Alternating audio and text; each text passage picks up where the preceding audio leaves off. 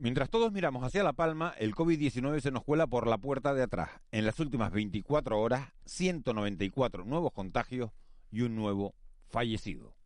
Son las 7. De la noche al día, Miguel Ángel Dasguani.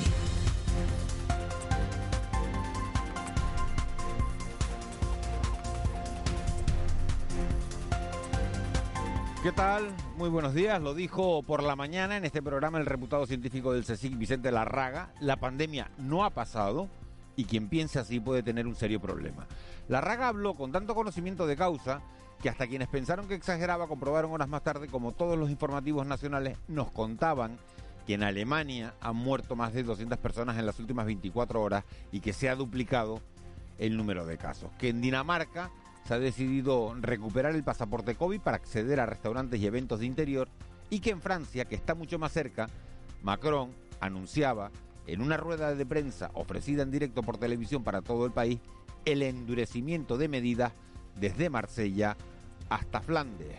Todos los mayores de 65 años tendrán que ponerse la dosis de recuerdo. Canarias no debería despistarse, no estamos para más sorpresas y no estaría de más copiar lo que hacen ya en la comunidad valenciana, que es ofrecer vacunas gratuitas a quienes van de vacaciones. Porque son los turistas y los no vacunados los que más contagios están propiciando y los que han empezado a ocupar las camas de nuestras UCI. Con el año de cero turístico que llevamos no se trata de poner trabas a quienes quieran venir, pero tampoco de arriesgarnos a un nuevo aislamiento. Así que mejor tenerlos controlados y si se dejan, darles de paso también un pinchazo por el bien de todos, por el nuestro, en cualquier caso. Las últimas horas también han sido moviditas en La Palma, donde la reactivación de alguna colada ha llevado la lava hasta la playa de los Guirres. Se han entregado algunas viviendas para callar algunas bocas y Yaisa Castilla, la consejera de Turismo, ha anunciado unos nuevos bonos para que en cuanto cese la erupción todos vayamos a ver la fajana. El mundo va tan deprisa últimamente que no hemos tenido tiempo de hablar del rápido entierro de Susana Díaz en Andalucía, relevada el fin de semana por Juan Espada, ni del abrazo fratricida ayer entre Martínez Almeida y Díaz Ayuso el día de la Almudena, porque tuvo su morbo el asunto. En el juego del calamar las aniquilaciones son de 100 en 100. Aquí vamos de uno en uno. De la noche al día, Miguel Ángel Dasguani. 7 y 2. Vamos ya con los titulares de este miércoles 10 de noviembre. Caja 7 te ofrece los titulares del día.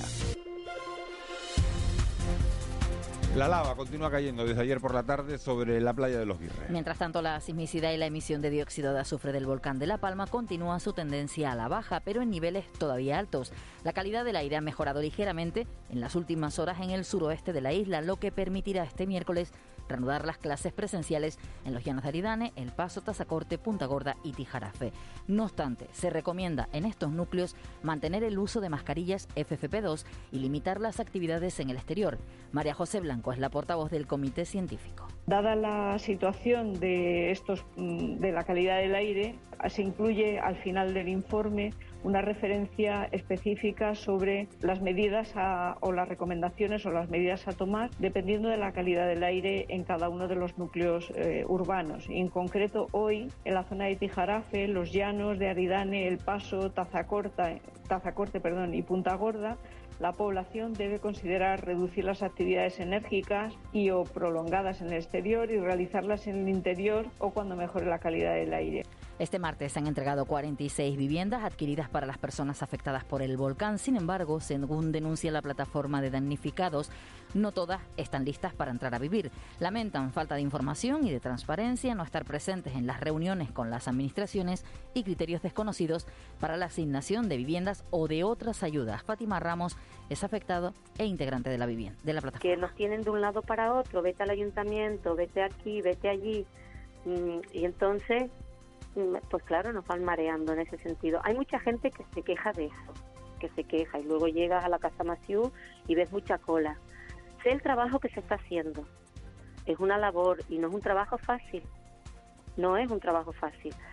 No lo sé si la organización en sí o la coordinación es la correcta Y de cara al final de la erupción, todos los municipios palmeros han pedido estar en la comisión de reconstrucción. Lo han hecho en la comisión insular de la FECAN, la Federación Canaria de Municipios, y han comenzado las obras para habilitar una vía rápida y de mayor capacidad para conectar las zonas de Puerto Naos y las Manchas de Abajo. También este miércoles está previsto que llegue el buque anfibio de la Armada que permitirá realizar por vía marítima los traslados de los agricultores a sus zonas de trabajo. 194 casos de COVID-19, la cifra más alta en Canarias desde el pasado mes de agosto. Además, hay que lamentar el fallecimiento de un hombre de 52 años en Gran Canaria que padecía patologías previas y permanecía en ingreso hospitalario. Por Islas Tenerife suma 90 nuevos casos, Gran Canaria 66, Lanzarote 18, Fuerteventura 17 y La Gomera 3 nuevos positivos. La Palma y el Hierro no registran nuevos casos. El número de contagios de coronavirus que crece lentamente en España frente a otros países europeos en el que se ha disparado. La diferencia parece estar en el éxito de la vacunación. Precisamente sobre las vacunas, Vicente Larraca, investigador del CECIF, ha explicado en este programa que el próximo año comenzarán a probarse las cuatro vacunas españolas. Dice que lo importante ahora es que las que aparezcan sean más flexibles y se puedan adaptar a las nuevas cepas. Sobre todo, ha recordado, por qué este virus va a continuar entre nosotros. Hay que, por ejemplo, en nuestro caso, que poner eh, cosas adicionales a la vacuna, que, que se resista la temperatura ambiente, que se pueda modificar muy rápidamente eh, si aparece una nueva cepa. Todo este tipo de cosas hay que considerarlas y hay que introducirlas en las vacunas, que serán las vacunas, no solo las españolas, sino las otras, las que salgan a lo largo del año que viene y el siguiente, porque eh, esta enfermedad se va a quedar con nosotros unos años. Y este miércoles es también un día de reivindicaciones laborales. Comisiones Obrera convoca concentraciones para hoy en Tenerife y Gran Canaria. El sindicato exige la recuperación de los derechos de los empleados públicos y una mayor inversión. El secretario general de Comisiones Obreras en Canarias, Inocencio González, recuerda que los empleados públicos han perdido desde el año 2008 entre un 8 y un 11% en materia de salarios y además ha denunciado un problema con la tasa de reposición del personal.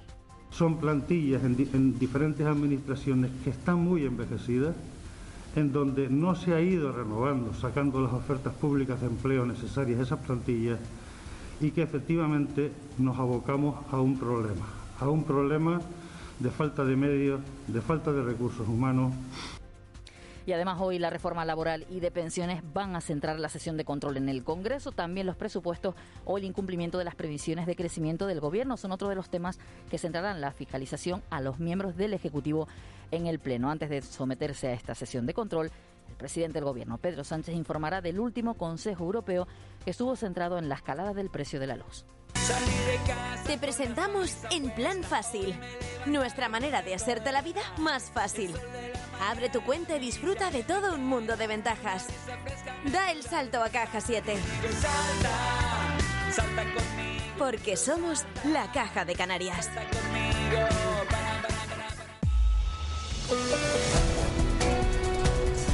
7 y 8 minutos, vamos ya con los deportes. Hoy juega el Granadilla Tenerife Gatesa a partir de las 7 y media en Canarias Radio. Hay baloncesto también con jornada de la Eurocup y de la Basketball Champions League. Y además hay competición en balonmano y en voleibol. Prácticamente de todo este miércoles. Simón Auro, buenos días.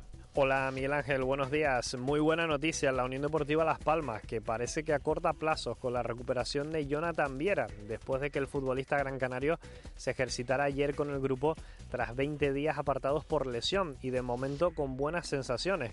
Una Unión Deportiva Las Palmas que hoy suma una nueva sesión de trabajo para preparar el compromiso del sábado a las 7 y media ante el Real Zaragoza. En el Club Deportivo Tenerife hoy jornada de descanso. Los blanquiazules volverán al trabajo mañana a las 10 en el Mundialito para preparar el encuentro del lunes ante el Málaga. Hoy juega la Unión Deportiva Granadilla Tenerife, que visita al Villarreal femenino en un partido que se recupera de la jornada 6 a partir de las 11 de la mañana en el mini estadio de la Ciudad Deportiva del Villarreal. También juega la selección española sub-19 a las 5 de la tarde con la presencia del tinerfeño Alberto Moleiro, jugador de la Unión Deportiva Las Palmas, que se enfrenta a Luxemburgo en un encuentro de la fase de clasificación para la Eurocopa sub-19. Además, preparados para un nuevo Todo Goles Radio esta tarde noche tenemos Eurocup y Basketball Champions League y lo contaremos a partir de las 7 y media en Canarias Radio, empezando con el Club Baloncesto Canarias que afronta la cuarta jornada de la BSL midiéndose al Prometei de Ucrania en el pabellón Santiago Martín. Y a las 8 el Club Baloncesto Gran Canaria recibe al Bourg francés en el Gran Canaria Arena en una nueva jornada de la Eurocup. Y para completar una jornada cargada de deporte, esta tarde también tenemos balonmano y voleibol. La división de honor de balonmano a las 7 y 20, el Rocasa Gran Canaria visita al balonmano Suazo y hoy debuta en la SEP Cup el Club Voleibol Guaguas, que recibe a las 7 y media al Calcit Kamik de Eslovenia.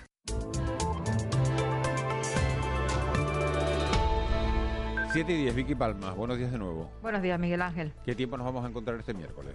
Pues nosotros en las islas algunas nubes en estas primeras horas de la mañana poco importantes. A medida que avance el día irá entrando nubes altas desde el sur, hay una masa de nubes compactas pues, a poquitos kilómetros al sur de las islas. Y como no va a haber eh, viento, pues se van a formar como ayer nubes de evolución en el interior de las islas, al menos en las de mayor relieve. Y esa nubosidad principalmente en las islas occidentales va a ser bastante abundante a mediodía en las primeras horas de la tarde, pero no va a dejar precipitaciones. Las temperaturas se van a mantener bastante suaves, ahora mismo están registrando las más bajas de la jornada, ha empezado a amanecer y bueno, tenemos valores en costa que en algunos casos eh, se sitúan en torno a los 16 grados, así que fresquito. En medianías y zonas altas ya no hablamos porque en muchos casos, sobre todo en las zonas altas, el termómetro marca menos de 10 grados ahora. A mediodía las mejores temperaturas oscilarán entre los 20 y los 24 grados. El viento, el poco que hay, va a ser del nordeste y del este y el que quiera acercarse al mar o tenga que navegar hoy entre las islas no va a haber problema. Mejora notablemente el estado del mar y solo habrá olas que van a superar el metro y medio de altura en las costas del norte de la isla de La Palma, algunas zonas del norte y del oeste de la isla del Hierro. En cuanto a las cenizas, lo decíamos hace un ratito, nada de lo que preocuparse hoy, ¿no, Vicky? No, no hay nada de lo que preocuparse hoy ni lo que resta de semana porque la dirección del viento es favorable para su dispersión en el Atlántico, alejándolas de, por el oeste y suroeste de la isla de La Palma. Bueno, no hay nada de lo que preocuparse en lo que se refiere a la conectividad aérea, porque claro, te dicen no hay de qué preocuparse si tienes tu casa llena de ceniza, inundada de ceniza, pues está claro que eso sí, eso sí, sí preocupa y habrá que seguirla quitando de, de los techos. Vicky, esa borraja que se acerca a la península, eh, Blas, ¿qué pasa con ella?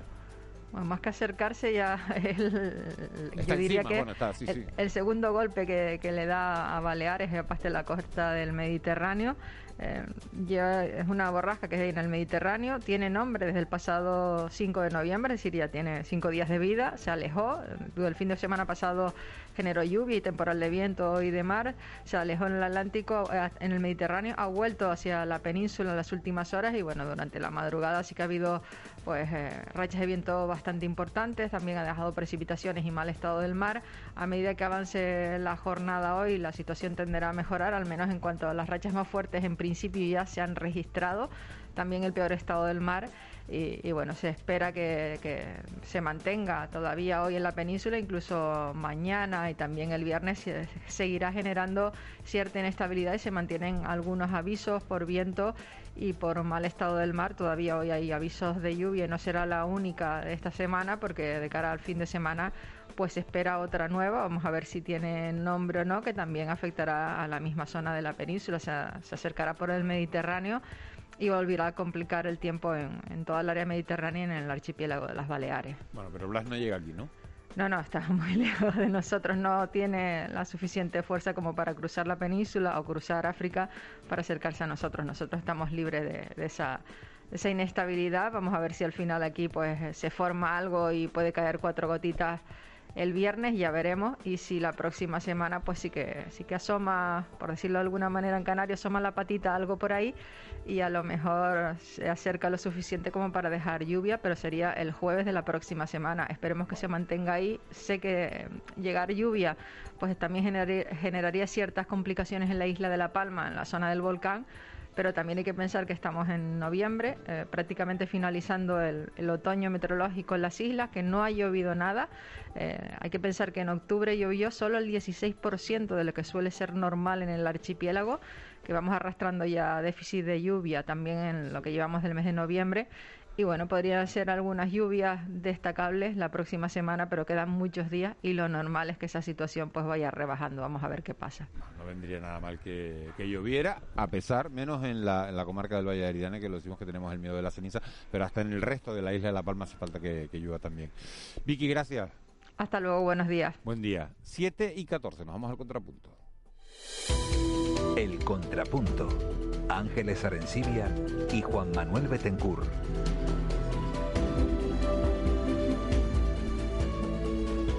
Ángeles Arencibia, buenos días. Buenos días. Juan Manuel Betencur, buenos días. Hola, muy buenos días, un saludo a todos. Parecía que estaba el volcán tranquilito, ¿eh? Bueno, está tranquilo.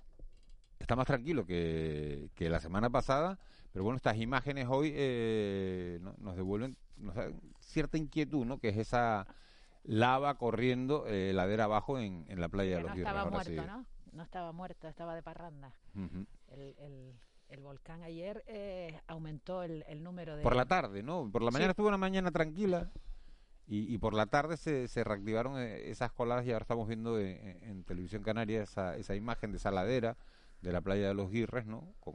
hablé a media mañana ayer con, con Juan Miguel Rodríguez, el alcalde de Tazacorte, y me dijo, mira, eh, hay una colada que va a llegar a los Guirres, que está atravesando Platanera, que se ha llevado alguna que otra casa. Eh, sí, hay datos de Copérnico. Sí, que se ha llevado alguna que otra casa, eh, ya en el municipio de Tazacorte, esa, digamos, franja costera, el municipio, pues, pues básicamente pues, con, territorio siempre cercano al mar. Y al final ha llegado a la playa, pero no ha llegado al mar. Es una circunstancia un tanto peculiar. ayer por la tarde era, era, muy visible cuando caía la noche, ¿no? De que ya está en, digamos, en, la arena, pero la playa de los Guirres tiene cierta Sí, pero decía, decía ayer de Bebolca que quedaba por rellenar, ¿no? Antes de llegar al mar que quedaba por rellenar. Por eso es como flojito, es un goteo, ¿no? Es como cuando tú puedes sacar un chorro de, de un grifo o lo puedes dejar gotear, ¿no? Y parece que está como goteando, ¿no? Pero, eh, eh, Miguel Ángel, son tres correntías, ¿no? Son tres correntías las que, las que caen en la costa. Eh, dos más, más contundentes, más, más abundantes, sí, pero que recuerdan, ¿sabes a qué recuerdan mucho? ¿A, a, la ilustración de la, de la erupción de Garachico, la, la ilustración esa histórica la, tienes en la cabeza, que se ve, se ve cómo la lava baja de la, de la, montaña y cómo al final se generan como dos conas. Es idéntico a la, a la imagen de eh, ahora en, en. La, la, ¿eh? pintaron bien, es lo que quieres decir. La pintaron bien. Eh, aquí hay un elemento clave que, que lo acaba de decir Ángeles, que es Copérnicus, ¿no? que nos, nos mide al final la, superficie de colada que está en 985, 994 ayer, el último dato es 999, ya vamos a ver quizás creo que hoy se va, va, a superar las mil, las mil hectáreas, es, llamativo, mil campos de fútbol ocupados por, por, por, esa colada de lava, pero el crecimiento es en los últimos cuatro días de 980 a 1000. Por eso. Es bajo. Por eso. Es que, es que en los primeros días, por eso yo estaba comparando esta, esta caída eh, de lava por la ladera en la playa de los Guirres a la rapidez con la que se forma una fajana. Es que en 48 horas teníamos una fajana de 40 hectáreas y en una fajana de 40 hectáreas cabe la ciudad del Vaticano, en la Plaza San Pedro, como hizo una una infografía eh, eh, el periódico El País hace hace unas semanas cabe el Santiago Bernabéu cabe en un montón de cosas y aquí bueno pues aquí estamos hablando que está cayendo lava pero es que todavía no ha llegado al, al agua. Sí, que se ha calmado, y, lleva, cayendo 12 horas desde ayer a las 7 de la tarde, ¿no? Que es un volcán más, más, calmado, ¿no? Más, más, tranquilo del que conocimos eh, cuando era más joven, ¿no? Y la noticia de hoy es que llega el desembarco. Hoy llega el desembarco de los agricultores. El desembarco de los agricultores. No sabemos si empieza hoy. Hoy, ya, hoy llega el barco Castilla.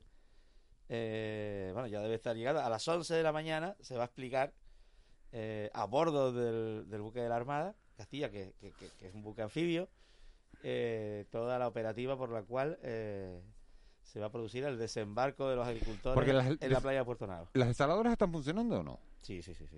Perfectamente, a pleno rendimiento las dos. Una de ellas tuvo una avería la semana pasada que se reparó. Yo pues. creo que no estamos siendo conscientes de lo extraordinario de la situación y lo extraordinario de las medidas que se están aplicando, Todo ¿no? Es muy cinematográfico. La velocidad en la tramitación de cosas que antes eh, duran años, el, esta cuestión del desembarco y, lo, de las casas prefabricadas, en las depuradoras. Es una lectura eh, crítica. Es porque, porque en tiempos normales tardamos tanto. Exacto, exacto. Que lo decía el presidente el otro día. Decía, normalmente una casa social, eh, la tramitación tarda años. Eso lo tenemos que arreglar, decía él, ¿no? ¿Por qué una licitación de una carretera tarda tanto?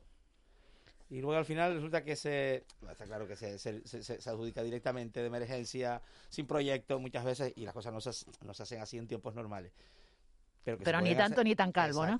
Claro, se puede hacer. Luego vamos a hablar de esa, bueno, de esa decisión que puede adoptar mañana el Consejo de Gobierno que adelantaba Juan Maitencura ayer por la tarde en, eh, el programa de, Televisión Canaria, en el BTC, de esa eh, rapidez para recalificar terrenos en la isla de La Palma, vía decreto ley mañana, si aprueba eso el gobierno de Canarias, para, bueno, pues para, que la gente no se vaya y para que la gente pueda construir sus casas en, en el Valle de Aridane. Eso necesita una recalificación urgente de, terrenos. De eso vamos a hablar luego. Está en el orden del día, o sea, eso... Está en el orden del día, o sea, que eso va a ser sí o sí. Y, lo, dijo, y, lo dijo el presidente de primer momento, casi, ¿eh? De la erupción, que la recalificación de terrenos era una, era una opción. ¿no? La, ley del suelo permite, en circunstancias excepcionales y por decisión no del ayuntamiento, no del cabildo, sino del, del gobierno, pues eh, producir modificaciones en el planeamiento de cualquier municipio de Canarias, eh, pues, pues, pues digamos que soslayando pues todos los trámites, bastante engorrosos también, que eh, acompañan a la tramitación de documentos urbanísticos en las islas. luego, luego hablamos de eso con, con calma. ¿Dónde? ¿Dónde, ¿dónde se van a, reconstruir esa, esa, esas viviendas? ¿Dónde se van a construir esas viviendas? Eugenia Pay, La Palma, muy buenos días. Buenos días. La Palma, hay que aclarar, comarca este, Las Breñas, ¿no? Sí, sí, sí, sí, hay que aclararlo porque es una claro, porque es que, es que, es que son dos islas distintas ahora mismo. Entonces, La Palma Este, ¿no? El día, fíjate, conmemorando lo del muro de Berlín, ¿no? De que se unieron el este y el oeste, aquí están separadas ahora mismo, ¿no? Dos islas, siguen siendo dos islas distintas, ¿verdad?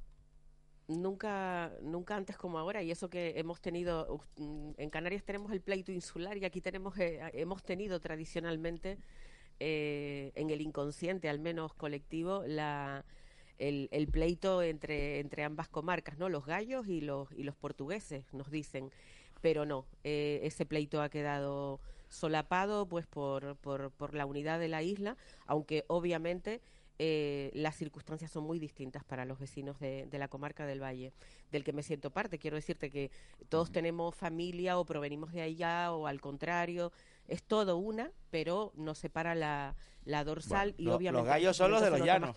Los gallos son los de los llanos, sí, sí, sí. Los gallos son los de los llanos. Dicen que por la afición que había a las riñas de, de gallos. Eugenia, Vamos a ir, tenemos pinchado también a, a Itaiza Domínguez, entonces vamos a empezar con tu parte, ¿no? que es la parte emocional de cómo se levanta la palma hoy en este día 53 de, de erupción y luego ya conocemos la parte técnica con Itaiza. ¿Te parece? Vamos con, vamos con tu parte emocional, ¿cómo se ha levantado la isla de La Palma hoy? Bueno, eh, La Palma... ¿O cómo se, acostó anoche? Bueno, yo creo que esta semana arrancamos con, con, la, con la esperanza, ¿no? Con esa, con esa necesidad de creer que en virtud de lo que de lo que vemos y de la atención que se presta a lo que a las informaciones eh, de los científicos y de los expertos en el comité bueno eh, estamos esperanzados el hecho de que haya llegado la colada al mar está colada por los guirres. Eh, que ha caído a la playa, porque no ha llegado al mar. Ha caído a la playa, no ha llegado al mar, pero eso siempre es una buena noticia. Quiero decir, en el, mm, en el pensamiento del palmero está, bueno, llega, esto termina. Eh, esa, es la, esa es la impresión, ¿no? aparte que está acompañado por, por, la, mm, por la menor actividad, al menos visualmente, del, del volcán con respecto a semanas anteriores. Eh, ¿Qué ocurre? Tenemos que atender a lo que digan los, los, científicos y que esos parámetros tengan estabilidad, lo hemos venido oyendo, y, debe ser así. Pero el palmero continúa esperando, el palmero continúa esperando, quiere que el volcán se apague y es un deseo mientras se gestionan otros frentes que también marcan la emoción, porque, como decían ustedes, se están haciendo muchas cosas, pero la angustia y la necesidad eh, no está del todo alimentada eh, porque, porque es muy, muy perentoria la necesidad y recuperar la normalidad es un objetivo que a veces parece inalcanzable. Eugenia, una, una, una última cuestión antes de darle paso a Itaiza. ¿Qué ambiente te encontraste ayer en Tazacorte con la entrega de las viviendas? Bueno, con la entrega, con la visita, de, estaba la ministra, estaba el presidente del gobierno, con la, con la visita de, esa, de esas 13 viviendas, había cinco en Fuencaliente el día anterior que se que se ya se ya tienen eh, destinatarios ya tienen familias que van a vivir en ellas y, ayer eran 300 acortes qué ambiente se respiraba qué, qué palpabas en el ambiente pues en Tazacorte eh, hay, un, hay una situación de compás de espera, con una expectativa muy buena, porque si todas estas viviendas se construyen en Tazacorte, eso también es una, una inyección económica y eso es un aumento de la población y un aumento, pero a más medio plazo. ¿Pero cómo que se construye? ¿Está, construida? ¿Está construida? Estas están, construidas, pero el ayuntamiento de Tazacorte cede suelo para la construcción de, una, ah, de 120 viviendas más y esto siempre supone para un pueblo como Tazacorte, un pueblo pequeño, un pueblo costero, un pueblo cuya economía está basada en la agricultura y la pesca fundamentalmente, una inyección económica importante eh, y estar, mm, bueno, no a la par, pero sí acercarse a niveles de, crecimiento en los que se quiere creer también. Bueno, pero la sensación era de alegría, de euforia, de tranquilidad, de... de, mm, No, hay una sensación de tristeza, hay una sensación de impas, de, de, vamos a ver qué ocurre, vamos a ver si se terminan de dar. No, no, no es la típica entrega de vivienda. Sino que todo el mundo está contento. Literal. No, no, no. Ni siquiera estas viviendas, de hecho, ayer lo comentábamos, ni siquiera están eh, adjudicadas porque están en ese proceso de, de baremación a marcha forzada para ejecutarlo el próximo jueves si es posible. Claro, para dárselo a la persona que más lo necesite, para que sea la decisión más justa. Eugenia País, muchas gracias. Nos volvemos a hablar en un ratito. Buenos días, gracias. Esa es la, la, parte emocional. Vamos con la parte técnica. Itaiza Domínguez, sismólogo del Instituto Geográfico Nacional. Muy buenos días, Itaiza. Hola, buenos días. ¿Cuáles eh, se han reactivado alguna, algunas coladas? Eh, ¿Qué importancia le dan ustedes a esa reactivación? Eh, bueno, la, la, emisión de coladas ha sido importante, la emisión de lava, y hemos visto cómo ha llegado pues a la playa. Y también se estaba hablando que estaba alimentando también la colada número uno, ¿no? Que nunca la ha dejado de alimentar, siempre ha llegado a, alimentar parcialmente la, fajana. y, bueno, en principio eso ha sido lo que hemos visto durante el día de ayer y habrá que ver durante el día de hoy si se mantiene en esa, en esa disposición, ¿no? en, esa, ese camino.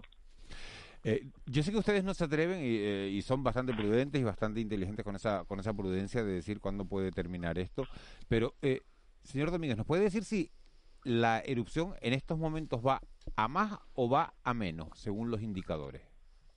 Bueno, evidentemente en la última semana hemos visto cómo se ha reducido. Ahora mismo, de hecho, ahora mismo vemos que la emisión de ceniza es casi inexistente.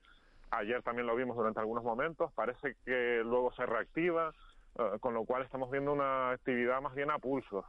Eh, esto puede querer decir que, que se puede mantener esta actividad más estable, eh, una actividad que va funcionando de forma intermitente o puede volver a activarse y volver a, aumentar su, explosividad, ¿no? Eso no, lo, no estamos seguros.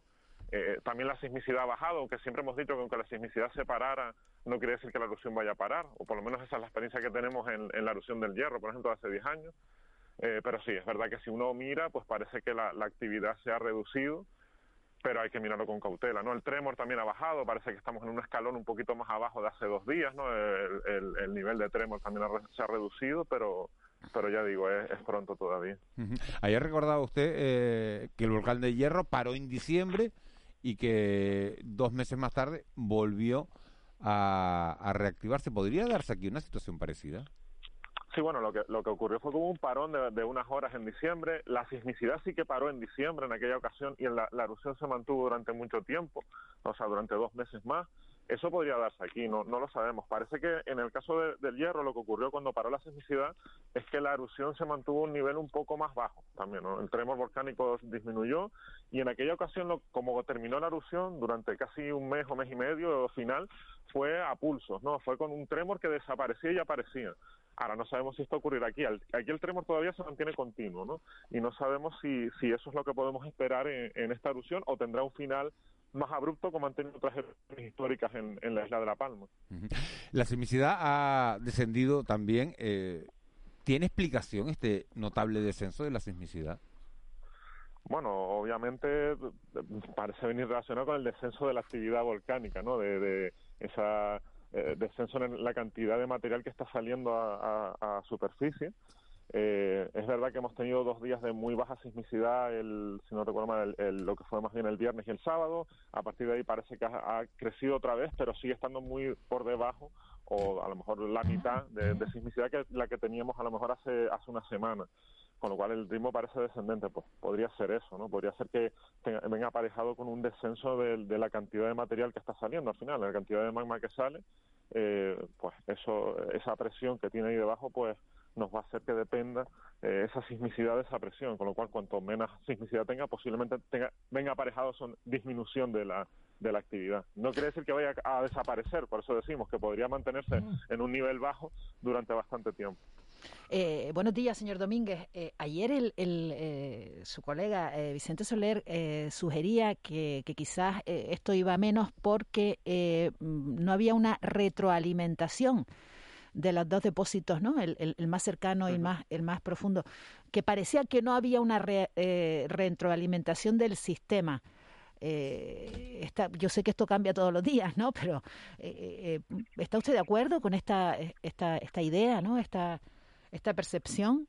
Yo podría ser. Yo creo que es un poco pronto para saberlo. Es verdad que hay una medida que, tenía que ver la relación del carbono con el azufre de la emisión de, gases que, que, salen del volcán, que parecía indicar que ya no venía de tan profundo, pero eh, todavía hay que verlo, ¿no? La, sismicidad profunda todavía se sigue produciendo, pero, pero vamos, hay que, hay que mm, todavía que, hay que estar un poco pendientes. Yo creo que sí puede significar un cambio en la dinámica, pero mm, no quiero meter, poner la mano en el fuego todavía en ese sentido. Eh, señor Domínguez, buenos días. ¿La expulsión de gases cómo va? Porque es el otro referente también del que se ha hablado, ¿no? Oye, pues... Bueno, el, dióxido de azufre parece que ha descendido, pero sigue a niveles por encima de, principios de octubre. Hay que recordar que fue a principios de octubre cuando llegamos a los mínimos. Parece que la actividad volcánica se había quedado en un eh, eh, en una estabilidad, no teníamos una estabilidad volcánica y y ahora mismo estamos a niveles sísmicos, a eh, nivel de tremor de ese momento. Pero no estamos en 20.000 toneladas, o sí, 20.000 toneladas al día, 30.000, hemos tenido si no 40.000. rondaba las 10.000, el último valor rondaba las 10.000, a principios de octubre se llegó a bajar a menos de 4.000, si no recuerdo mal, en algunos momentos. Aunque es verdad que esas medidas son complicadas. La calidad del aire ha mejorado, parece que hay, hay una percepción un poco de, de, también de mejora en ese ámbito. No, no sé si es una. Sí, bueno, la, la calidad del aire dependía también de la emisión de ceniza y la emisión de ceniza ha descendido y posiblemente la meteorología está favoreciendo también que mejore algo la calidad del aire, ¿no? Pero bueno, eso lo veremos con el paso del, del día o, del día de mañana también, pero es verdad que parece que ha mejorado algo, ¿no? La, calidad del aire. Ya digo, eso depende tanto de la cantidad de ceniza que sale como de la meteorología, ¿no? La meteorología que nos tire la ceniza hacia las zonas más habitadas o la lleva hacia el mar, la inversión térmica evita que se vaya más arriba, ¿no? Pero digo, por ejemplo, ahora mismo, en este mismo momento, la emisión de ceniza es casi inexistente. Luego seguramente veremos otra vez emisión de ceniza, con lo cual eh, no es tanta como la que teníamos hace una semana o dos semanas cuando realmente no se podía ni, ni ver prácticamente el volcán debido a la ceniza. Eh, la lava eh, nos llama la atención mucho en esta última jornada la llegada de, de, la lava a la costa, ¿no? A la playa de los Guirres y la caída y esa, y esa, y esa caída, ¿no? Esa, esas dos cataratas que, de, de, lava, ¿no? Eh, esta lava, eh, eh, ¿cuánto tiempo lleva caminando? Claro, porque se habla de una reactivación de, del volcán, pero esta lava ya estaba en marcha. en las, ¿no? lleva unos, ¿Cuánto tiempo lleva esta lava en marcha, caminando, ¿no? Bajando, me refiero. Sí, sí, sí, claro. O sea, las coladas, para que lleguen a, a distancia del volcán, pues tienen que mantenerse con un flujo constante. Realmente eh, la colada nunca se ha parado. O sea, siempre hemos tenido una misión de colada eh, importante y ha ido descendiendo. Hemos visto cómo ha ido, eh, que llegó a afectar algunas zonas nuevas en algún momento, ha ido rellenando algunos huecos y, y realmente sigue seguía bajando, ¿no? Con lo cual, mientras se mantenga la tasa, pues llega más, más lejos y es lo que está lo que ha pasado, ¿no? Que finalmente ha llegado a la costa porque la cantidad ha sido la suficiente para que la colada, todo ese camino que ha recorrido de varios kilómetros, pues consiga alcanzar la costa, no se enfríe y, y por ahora se mantiene, ¿no? Y eso ha, requerido seguramente, no sé cuántos días exactamente, pero seguramente de varios días o, o eh, incluso una semana de, actividad continua para que se mantenga ese flujo y consigue llegar, consiga llegar tan lejos, ¿no? Eso ya nos ha pasado otras veces. Y Taisa Domínguez, sismólogo del Instituto Geográfico Nacional, una vez más, muchísimas gracias por, por habernos atendido y, bueno, vamos a esperar que, que, esos datos, que esos parámetros, vamos a cruzar los dedos, pues por lo menos sigan, sigan en remisión. Muchas gracias. Venga, muchísimas gracias a ustedes. Buen día. 7 y 33. Seguimos en La Palma. Ahora nos vamos hasta Punta Gorda. Vicente Rodríguez, su alcalde. Alcalde, buenos días. Muy buenos días, un saludo. Un saludo. Después de varios, de una semana con, con los escolares en casa, ¿mejora la calidad del aire? ¿Vuelven los niños al colegio? Efectivamente, sí. Ya algo más de una semana. Llevaban los niños en su casa sin poder venir ni al instituto ni, ni al SEIP ni a, la, ni a nuestra escuela infantil. Hoy reanudamos el curso escolar con normalidad. Esperemos que esto sea. ¿Cuántos escolares tiene, ¿cuántos escolares tiene Punta Gorda? ¿Dos mil habitantes tienen ustedes? tenemos algo más de 2.000 habitantes, pero tenemos un instituto comarcal que es para los municipios de Garafía, Tijerafía y Punta Gorda, que está en nuestro municipio, y tenemos un SEIP con alrededor de unos 160 alumnos, y tenemos también una escuela infantil, hay un nivel de afección bastante considerable. Usted, el señor Rodríguez, también es el comisionado insular de, La Palma, de, la FECAN, y todos los municipios de, de La Palma han pedido estar en la comisión de reconstrucción. Bueno, vamos a ver, hemos pedido estar todos los municipios, y no podemos estar todos, habrá una representación, pero yo creo que la reconstrucción de la isla, eh, priorizando, por supuesto, no cabe la menor duda, todas las inversiones todos los recursos a los municipios más afectados, afecta al conjunto de la isla porque eh, estamos conectados y interconectados y en definitiva pues no dejamos de ser un pueblo eh, grande de 80, 90 mil habitantes, el conjunto de la isla. Yo creo que todos los aspectos que se vayan a tener en cuenta a la hora de las infraestructuras que se tengan que priorizar y se vayan a desarrollar, de la puesta en valor y también de la ayuda a mucho tejido comercial que de una manera u otra, aunque no esté eh, en los municipios de la Lava, está afectado, pues yo creo que eso es afecta y tenemos más que claro que es de ámbito insular. Es por lo cual yo creo que debemos de estar representados todos los municipios de la isla de La Palma o como mínimo una representación, la que estime eh, desde la propia Federación Canaria de Municipios, porque yo creo que la afección eh, al conjunto empresarial, al sector turístico, al sector de la restauración, pues afecta a los 14 municipios y a la isla en su conjunto, ¿no? Eh, alcalde, buenos días. Los colegios, los centros están preparados, están limpios, están Claro, usted ha dicho, por ejemplo, un instituto que es comarcal, que por tanto afecta a alumnos de Garafía, que bueno, nos entramos por ustedes, que también hay personas de Garafía que se ven afectadas por la suspensión de las clases, ¿no? Los centros eh, están, están listos para, para acoger a los alumnos hoy sin ningún problema. Efectivamente, están listos y en perfecto estado. Afectan a, alumnos de Garafía, de Tijarafi y de otras partes de la isla de La Palma porque también tenemos ciclos medios en nuestro instituto, que está en nuestro municipio, donde hay alumnado de otros municipios también, por supuesto. Eh, buenos días, alcalde. Eh, supongo que será una preocupación que comparten con sus, con sus colegas el, eh, la posibilidad de que haya gente que se marche de La Palma, ¿no?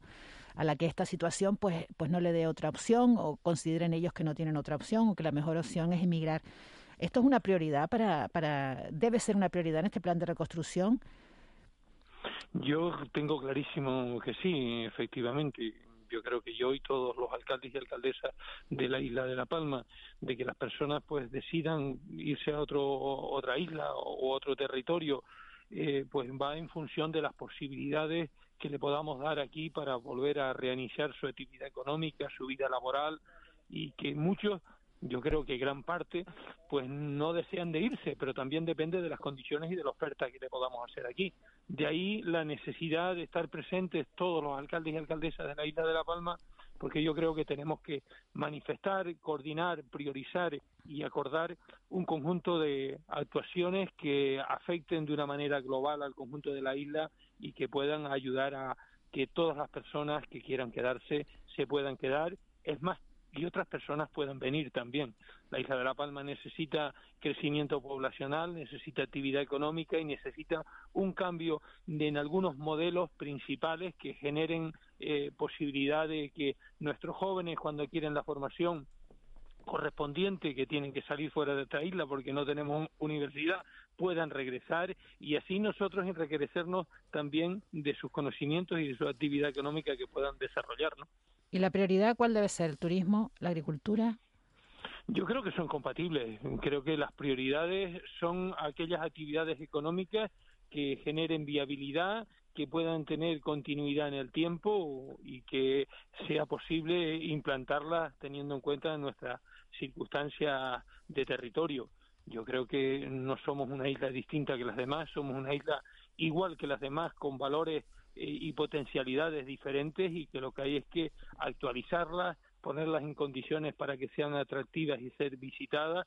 El pilar del sector turístico debe de tener en el conjunto del PIB insular de la isla de La Palma el valor económico que tiene que tener y que tiene en el conjunto de Canarias y así en La Palma no lo es.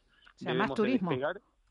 Tenemos que tener más turismo, por supuesto. Es que tenemos muy poquito turismo en la isla de La Palma en comparancia con el que tiene Lanzarote o el que tiene Fuerteventura y podemos tener un turismo diferenciado, un turismo de senderismo, un turismo de naturaleza, un turismo de astronomía, un turismo diferente que genere un atractivo eh, diferente en el ámbito regional y que a su vez aporte ese granito de arena al conjunto del desarrollo turístico de toda la comunidad. Yo creo que tenemos potencialidades que si se organizan, se priorizan y se hacen las actuaciones necesarias como vías de comunicación y servicios y se adecúan los distintos planeamientos municipales para ello, pues hay posibilidades de seguir creciendo turísticamente. Estamos hablando, estás hablando con un municipio que tiene ya 500 camas de turismo rural y es un municipio de dos mil y pico habitantes. Mm, creo que podemos tener muchísimas más y creo que hay mucho espacio rural que genera atractivo y que es una potencialidad en el conjunto de la oferta que podemos brindar como Isla de La Palma. Yo creo que hay muchos recursos que con las distintas infraestructuras, lo que pasa es que, claro, eh, tenemos las mismas comunicaciones en la comarca del noroeste que dejó la República, no, no el antiguo régimen, sino que la dejó la República prácticamente. Tenemos carencias en infraestructuras vitales para concebir un desarrollo y un equilibrio territorial en una comarca como la nuestra, compuesta por Garafía, Tigrafi y Punta Gorda, que tiene una densidad de población muy baja. Pues para fijar población hacen falta servicios, infraestructura y reactivación de distintos modelos económicos, ¿no? Porque, porque, esta vez va a ser diferente, ¿no? Porque aquí estamos pensando que por el volcán se va a dar la vuelta a todo, porque es que La Palma pierde población desde hace décadas. Pierde, pierde población, sobre todo pierde población joven. Y, y, y, y compensa esa pérdida de población autóctona con la llegada de personas de fuera básicamente latinoamericano, que tienen una aportación indudable en la sociedad palmera de hoy. ¿Qué, qué va a cambiar? Porque ahora está ahí un volcán, ahora, ¿qué vamos a hacer distinto para que esa tendencia, sobre todo de que los jóvenes se van de La Palma, se revierta? Bueno, mm, yo creo que lo que hay es que hacer un análisis de nuestras potencialidades, que están claras y son evidentes, y poner las infraestructuras y los servicios para que se puedan desarrollar, no solo desde el aspecto eh, público, que nuestra competencia es poner los servicios y la infraestructura, sino sean atractivas para la inversión de mucha gente que tiene potencialidad y recursos para invertir en distintas iniciativas turísticas, en distintos desarrollos también vinculados a la agricultura y a la ganadería, nosotros hemos crecido en nuestra cabaña ganadera, que es totalmente compatible con ese desarrollo turístico que comenté anteriormente. Yo creo que eh, buscar eh, eh, estrategias que están ahí, que no hay que buscarlas en ningún otro lado, que no son producto de ningún invento científico, que es por simplemente poner en valor nuestra realidad y nuestras circunstancias y yo creo que con una buena difusión y una buena estrategia pues nos pueden ayudar a crecer y a ese eh, regreso que, como bien habías comentado antes, eh, estamos perdiendo. Eh, nuestra gente adquiere formación y, sinceramente, son pocos los que regresan a generar la actividad económica mm, con su formación a nuestra isla. Pues ¿por qué? Porque no tenemos desarrollo, porque no crecemos poblacionalmente, porque las infraestructuras no van de acorde con las necesidades para que exista una inversión privada, por múltiples cuestiones que yo creo que ese análisis lo tenemos claro desde el municipalismo somos la, la, la administración más cercana a los ciudadanos y que con la mayor de las humildades simplemente queremos transmitir y que se tenga en cuenta para que con los con suficientes conocimientos y los expertos adecuados pues se llegue a acuerdos que marquen unas estrategias claras y que puedan tener su fruto. Alcalde, una última cuestión. Eh, emocionalmente, ¿cómo han vivido sus vecinos todos estos días, estos 53 días que llevamos de erupción? Bueno, estamos muy preocupados, estamos muy preocupados, como no podría ser de otra manera y como creo que está preocupado todo todo Canarias y todo nuestro país. Yo veo la solidaridad y, y, la, y la, implicación de todos los las administraciones y de todos los sectores económicos y bueno, pues con personas que están viviendo aquí en nuestro municipio, con una calidad del aire muy mala y no estamos acostumbrados a eso. Nuestro municipio creo que es de los cielos más, más limpios de todo el hemisferio, están por esta parte de, de la isla de La Palma, por algo están los institutos astrofísicos aquí en los pueblos vecinos, entonces pues no estamos acostumbrados a estas cuestiones, ni mucho menos. Con mucha preocupación y con mucha preocupación también desde la parte de que eh, ver cómo se puede reubicar tantas personas, el tema de las viviendas preocupa, sabemos que eso es difícil, eh, se dilata en el tiempo, las La recalificación que lleva mañana el gobierno le parece bien, ¿no? ¿Cómo? La recalificación que lleva que va a llevar a cabo el, gobierno le parece bien.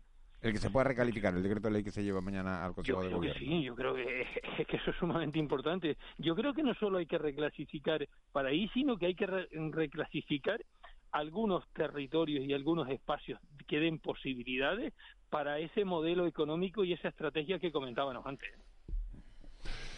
Alcalde, eh, Vicente Rodríguez, alcalde de Punta Gorda, muchísimas gracias por habernos atendido. Eh, suerte, que siga mejorando la situación, que mejore esa calidad del aire, que, esto pase cuanto antes, porque cuanto antes hay que iniciar la, la reconstrucción, la refundación. Yo no sé cuál es la palabra que más le gusta a usted de la isla de La Palma.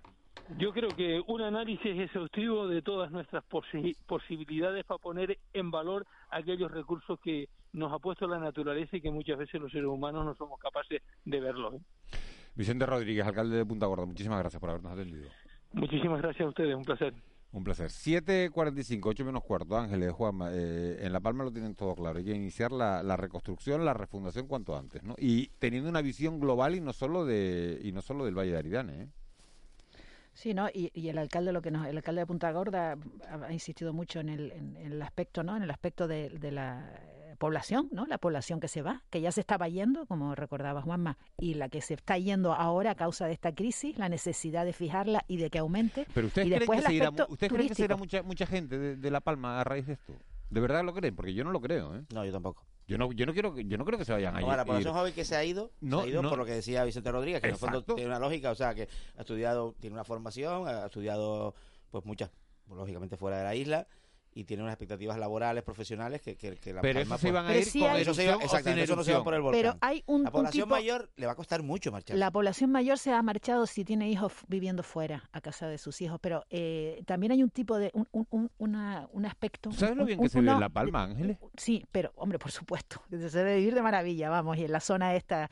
Eh, que ha sido eh, desastrada por el por el volcán debía ser vamos el paraíso no eh, eh, hay una parte de la población que son los inmigrantes que no tenían, ya no tenían una, un, enraizamiento en, en, la, en, el territorio más allá de su propia familia, de las propias relaciones que habían generado. Y yo he visto alguna entrevista con alguna de estas familias, ¿no? Que, que, claro, que, claro, porque no tienen ese, ese, ese, ese enraizamiento que tienen pues los palmeros, ¿no? Que tienen a sus padres, a sus hermanos, a sus parientes en la misma isla. son son unidades que eh, ya, ya han emigrado, ¿no? Ya han emigrado. Bueno, pues vuelven a emigrar. Y a pensar en términos económicos. El PIB de La Palma es el 3%. A mí, a mí cuando, cuando vi ese dato, porque lo pregunté, me, resultó relevante. Es poco más del 3% del PIB de Canarias. Y yo pensaba que era más. Todos eh, pensamos que era más. Me, acabas de dejar de, de colocado también. ¿no? 1.500 millones de, de, euros de rentas procedentes del plátano, del turismo, eh, de las ayudas de fuera que vienen al plátano la ficha famosa del POSEI que beneficia sobre todo al plátano, en particular a La Palma, que es casi el 40% de la producción de, platanera de Canarias, y luego a la economía pública. La economía pública es la que sostiene a la isla de La Palma. La economía pública es los servicios sociales, la sanidad, la educación, los funcionarios de los ayuntamientos, los funcionarios de los cabildos, etcétera, ¿no? ¿Eh? Sobre todo en la parte occidental de, eh, perdón, en la parte oriental, la parte occidental, esta, la afectada, la Valle de pues tiene, bueno, pues ese, ese tirón que le proporciona eh, esa combinación de turismo eh, rural más agricultura, que es muy propia de las pequeñas economías palmeras, ¿no? Vale. Si hay una inversión real y bien asignada de recursos públicos para reforzar, que eso lo pongo también entre interrogantes, o sea, es reforzar un modelo público con más dinero público. Entonces la palma no se va a hundir porque van a entrar ingentes cantidades de, dinero público para sostener una situación pues tan grave como es una erupción volcánica. Entonces, en ese contexto hay que acertar en esas decisiones, en ese diagnóstico. Hay economistas palmeros muy buenos, voy a decir dos. Uno ya jubilado, José Ángel Rodríguez, otro en, plena, digamos, operatividad, en plena carrera profesional eh, académica. Fran García, natural de Tijarafe, por cierto. El otro de Tazacorte. Eh, que están trabajando en estas cuestiones, en cómo diversificar esa economía, en, cómo esa economía turística no tiene que ser la de Fuerteventura, porque esto de ponernos a comparar, es que tenemos menos turistas que Fuerteventura. Fuerteventura tiene una realidad y un atractivo y un aliciente y La Palma tiene otros, ¿no? Pues tiene la artesanía, la música, la cultura, ese gusto por las cosas bien hechas. Eh, hay un cierto manierismo en la conducta del, del, palmero, probablemente también de herencia portuguesa, que tiene potencial, que tiene recorrido, la gastronomía, cosas por hacer, hay muchas. Así que el encanto de La Palma eh, tiene que ver también con el escaso desarrollo del, o sea, con que es otro modelo turístico muy diferente A, a, las islas eh, eh, más orientales, ¿no? Es, muy diferente y claro, ahora en este especie de zafarrancho en que se está hablando, bueno, hay que recuperar el turismo, las noticias sobre el volcán que se, que se difunden todos los días en todo el planeta, pues eh, yo creo que es una fenomenal herramienta de marketing, ¿no? De, La Palma en concreto y, también de todo el archipiélago. El interés que puede haber por visitar esta, esta, este, esta isla una vez que el volcán ya haya acabado, que ahora ya lo, existe ese interés, lo que pasa es que es difícil el, acceso a La Palma, ¿no? Por las dificultades que, que, traen en, los aviones, ¿no? Es que eh, a lo mejor es que no hay que inventar nada. Hay que hacer las cosas que se, se ha dicho que había que hacer. ¿Con qué? Con el impulso eh, público muy especial que va a recibir la isla en los próximos años. Porque si no, de lo contrario, sí estaremos hablando de un cambio traumático para mal que se puede extender durante décadas. Así que La Palma tiene una oportunidad. Esto decirlo queda como feísimo, ¿no? Porque dice, hombre, el volcán es una oportunidad.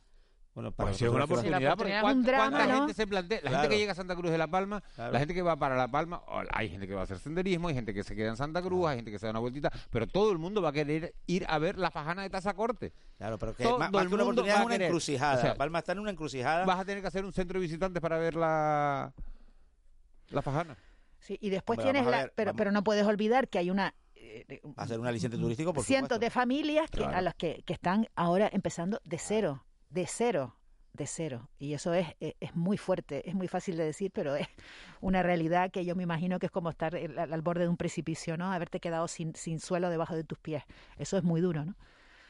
Eso es lo que la situación de tantas familias, ¿no? Y, después está la angustia, la ansiedad y toda esa parte emocional de la que tú has hablado esta mañana, Miguel Ángel, que, que yo creo que, que, afecta a la palma entera. Las crónicas de, de Eugenia nos lo dicen, ¿no? El desánimo, eh, el pesimismo, ¿no? Todo eso, contra todo eso también hay que luchar, ¿no? Contra todo eso también hay que, hay que afrontarlo, ¿no?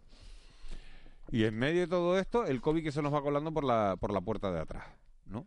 190 casos ayer, un nuevo fallecido, eh, un fallecido que se suma a dos fallecidos antes de ayer, a otro fallecido bueno, llevamos en, lo que va de semana, bueno, eh, si llega a haber cinco muertos en, en la isla de La Palma, nos estaríamos echando las manos a la cabeza, pero, pero cuando, bueno, cuando hablamos de, fallecidos por COVID, parece que lo, que lo asumimos con, con más naturalidad. Vamos con, con, otro asunto. Hoy y mañana se celebra en el, en el Museo Elder de, de Las Palmas de Gran Canaria el encuentro de Migraciones Atlánticas organizado por los gobiernos canarios y vasco y que tiene como objetivo unir esfuerzos, conocimientos y buenas prácticas entre regiones fronterizas en torno a la, a la inmigración. Chema Santana es periodista, es asesor también del gobierno en materias de, inmigración. Chema Santana, muy buenos días. ¿Qué tal? Buenos días. Hablaba el, eh, el gobierno de Canarias, decía que, hay que defender flujos migratorios seguros y estables. Y la pregunta es, ¿Cómo serían esos flujos? ¿Cómo deben ser esos flujos? Bueno, antes que nada, permíteme enlazar con tu comentario anterior, que es desgraciado, ¿no? si hubiese fallecido, ¿no?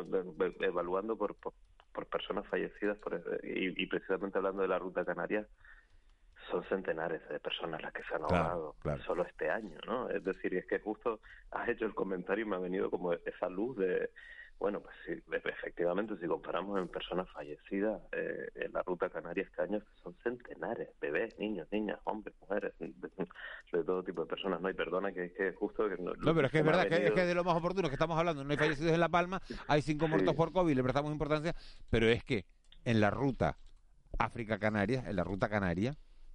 Centenares de personas. Claro, estamos hablando de centenares de personas. Centenares de personas. Este año solo, ¿eh? centenares de personas.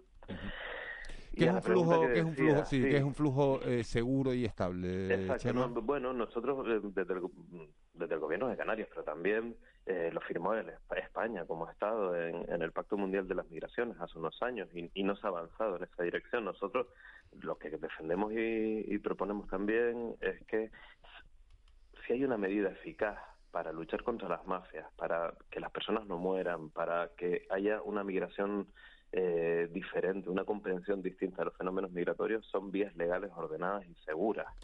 Es decir, mm, de poco va a servir el control si no hay alternativas para que la gente pueda migrar, ¿no? Y si tienen necesidad para, para hacerlo. Y creo, creemos firmemente en que estas vías, eh, en el marco de, de, de unas vías legales ordenadas y seguras, pues eh, se podría generar escenarios más positivos. ¿no? Hay algunos países eh, que, han puesto en marcha políticas migratorias eh, más vanguardistas que luego tienen sus pegas y se pueden mejorar y se pueden empeorar. Canadá, por ejemplo, es un, es un ejemplo de ello y, y, creemos que hay que ir más hacia esa vía que la vía de la contención y el, y el control, porque las personas se han movido durante toda la humanidad y se van a seguir moviendo y Canarias está en medio de una, de una ruta migratoria.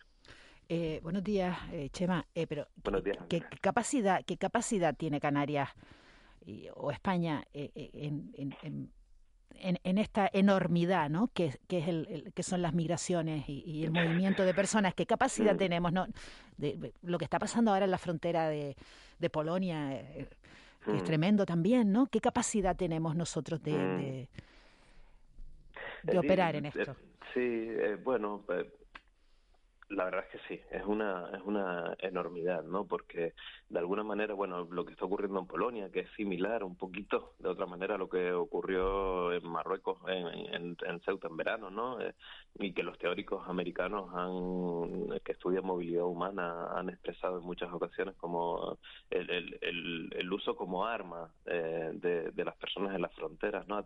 Utilizar las migraciones como, como arma eh, es una derivada más de, de la, de la desesperación desesperación, ¿no? Hay, hay personas que están desesperadas en el mundo, que están avanzando hacia distintos lugares, deambulando, eh, y hay estados interesados en utilizar a estas personas para agredir, ¿no? Y, la verdad es que... ¿Pero qué capacidad tiene Canarias? Pues Canarias tiene la capacidad de proponer, para empezar. Tenemos la capacidad, según el Estatuto de Autonomía, de estar en, las decisiones migratorias que, que, afecten a Canarias por su especial singularidad y sobre todo tiene, tiene la, la capacidad para pensar, para proponer, para movilizar las ideas, intentar que las administraciones responsables avancen en la dirección que se comprometieron en el Pacto Mundial de Migraciones de 2018 y que no se ha hecho nada al respecto.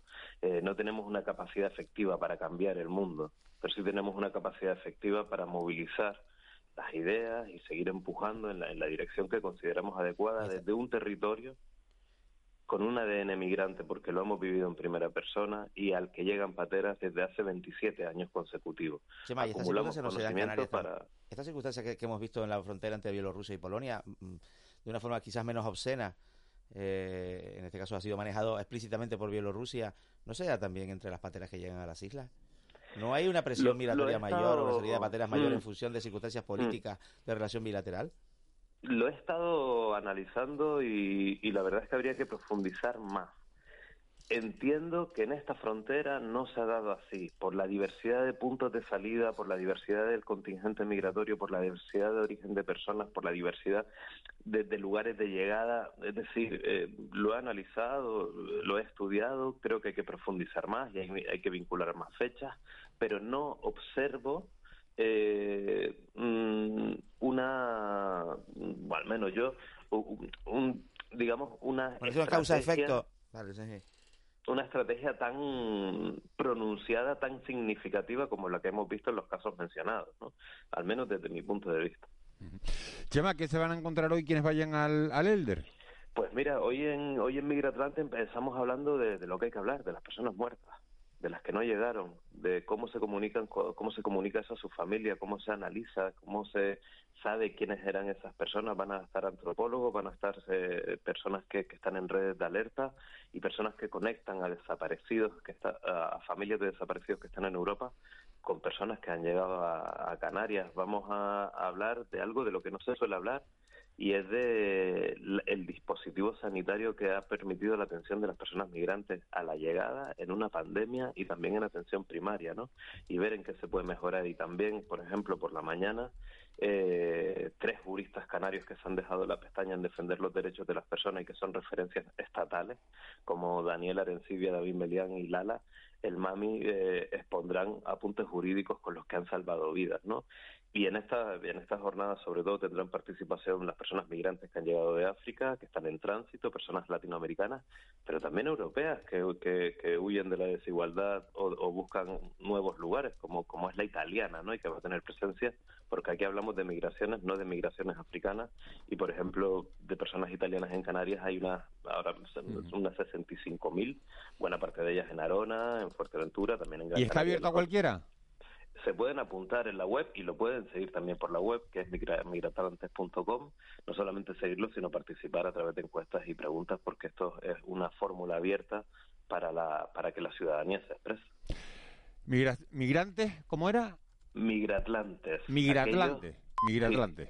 Pues el que quiera que, que se apunte, hoy y mañana.